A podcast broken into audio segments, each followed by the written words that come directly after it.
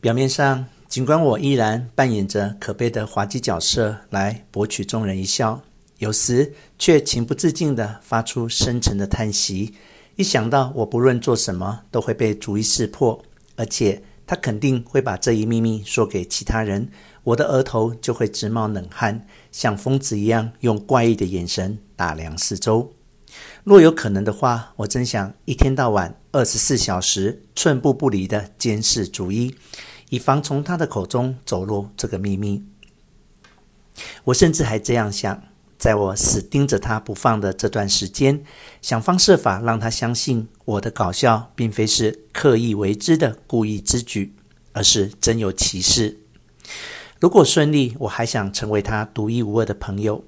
倘若这一切都不可行的话，除了期盼他早日死去外，别无他法。不过，我并没有非要杀死他的念头。在我迄今为止的人生中，曾好多次希望被别人杀死，却从未想过要杀死别人，因为我觉得这样反而会给可怕的对手带去幸福。为了让他就范，我首先在脸上堆满伪基督教徒式的善意媚笑，头向左歪三十度左右，轻轻搂住他瘦小的肩膀。用媚言蜜语的肉麻声邀请他到我寄宿的亲戚家来玩，但他总是眼神茫然，单字一声不吭。不过有一天放学后，记得是在初夏，一场骤雨突如其来，同学们都在为怎么回家而一筹莫展。我因为住得离学校很近，不以为然的正要冲出室外时，木兰看见竹一正满脸沮丧的站在鞋柜的后面。就跟他说：“走吧，我把伞借给你。”便一把拽住怯生生的竹一，一起狂奔在骤雨中。跑到家后，我请姑妈晾干我们俩被雨水浇透的上衣，成功的领着竹一来到我二楼的房间。我的这个亲戚家只有三口人：年过五旬的姑妈，三十左右戴着眼镜、体弱多病的高个儿大女儿。她曾结过一次婚，后来又回到娘家。我也学着这家里的人管她叫大姐，以及最近好像才从女校毕业，名叫洁子的小女儿，跟她姐姐一点都不像，小个头，圆圆脸。三人在楼下开了一家店，货源不多，只陈列有少量文具和运动用品。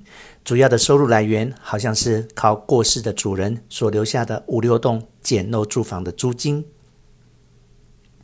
耳朵好痛，逐一站着说道：“耳朵进水了，会变痛的呀。”我仔细一看，发现他的双耳都患有严重的耳漏，脓水眼看就要流出耳朵外了。这怎么行呢？很痛吧？我略带夸张，满脸惊讶地问他。都怪我在大雨中拽着你跑，对不起啊！我用女人般的柔声细语向他道歉，之后下楼取来棉棒和酒精，让逐一把头枕在我的膝盖上，小心翼翼地为他清理耳朵。逐一似乎一点也没觉察出这是我伪善的诡计。你这家伙肯定会被女孩子迷恋上的。枕在我膝盖上的竹一说着愚蠢的奉承话。